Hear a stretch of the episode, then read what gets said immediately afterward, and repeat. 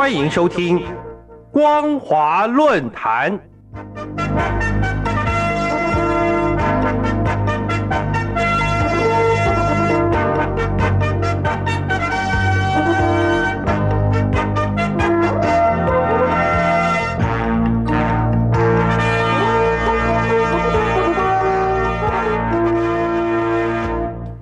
各位听众朋友，大家好，欢迎收听今天的光华论坛，我是兰陵。今天要谈论的主题是劳动燕的微博账号内容，终究逃不掉被清空的命运。各位听众朋友，九月十五号，拥有超过两千五百万粉丝的知名账号 Vista 看天下在微博上发文说。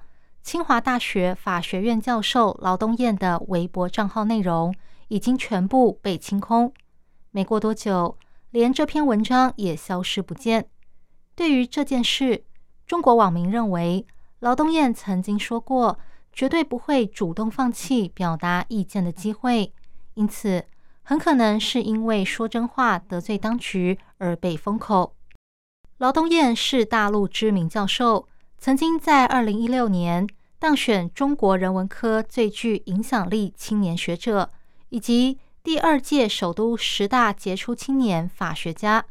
在新冠疫情爆发后，针对中共的防疫作为，他曾经多次发表文章，表达与官方不同的意见，这使他得到网友的称赞，但也因此成为中共的眼中钉。在疫情爆发初期。当吹哨人李文亮医生在二零二零年二月七号不幸过世后，劳东燕发表文章指出，盛世华袍下的狮子由此显露无遗，从暗处爬到了明处。他痛心地说：“我们平时畏惧强权，担心说真话会带来的各种后果，包括被工作单位处分、被同事排斥、被警察找上门。”为了不影响个人前途与家庭安宁，我们小心翼翼地保持沉默，不但退却，直到退无可退。但在此同时，我们又希望自己能够保留一点良知与勇敢，以便在危机时刻可以守护家人与亲友。李文亮医生的下场，让我们看清了自己作为普通人的命运。一个连一点点良知与勇敢都不许你保留的社会。个人的命运可想而知，因此他的结论是：这次疫情若不是因为相关单位事先隐瞒，还以散播谣言之名攻击通报消息的医护人员，也不会扩散到这种程度。不得不说，疫情带来的巨大代价，很大一部分是因为日益严厉的封口政策之后。劳动燕持续批评中共的防疫作为，例如上海今年四月封城，引发民怨和各种灾难；接着北京也重蹈上海的封城悲剧。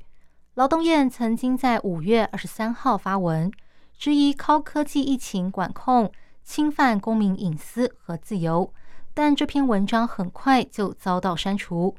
五月二十五号。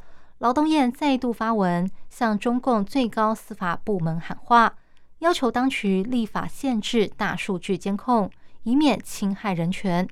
许多网民纷纷为他的文章点赞。人们都认为，中国大陆虽然科技进步，但社会却在倒退中。中共更以防疫为由，全面控制社会。对于这一点，劳东燕已经多次透过公开演讲警告社会大众。说中共当局大量使用人脸识别等高科技，已经严重侵犯公民隐私，担心过度管制可能给社会带来恐慌。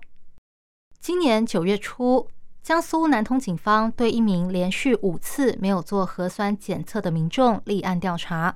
劳东燕质疑，到目前为止，全国人大常委会与国务院并没有认定新冠疫情构成紧急状态。这表示江苏南通警方的做法并没有法律根据。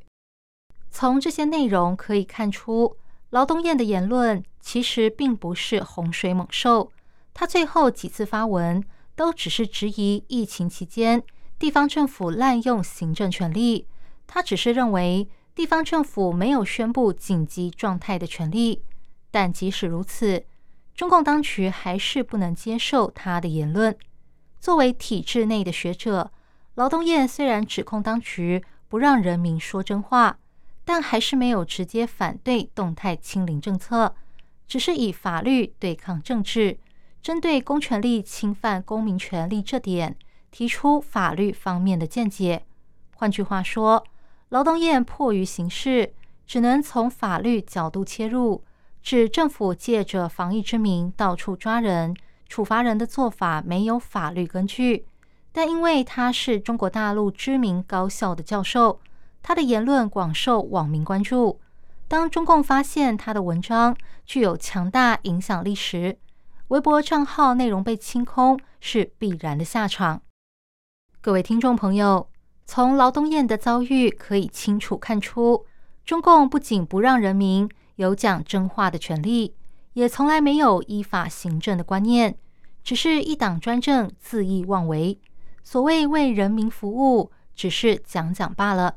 在这种情况下，不管劳东燕讲了什么，他的微博账号都逃不了被清空的命运。以上是今天的光华论坛，今天探讨的主题是劳东燕的微博账号内容。终究逃不掉被清空的命运。我是兰陵，感谢您的收听，我们下次再会。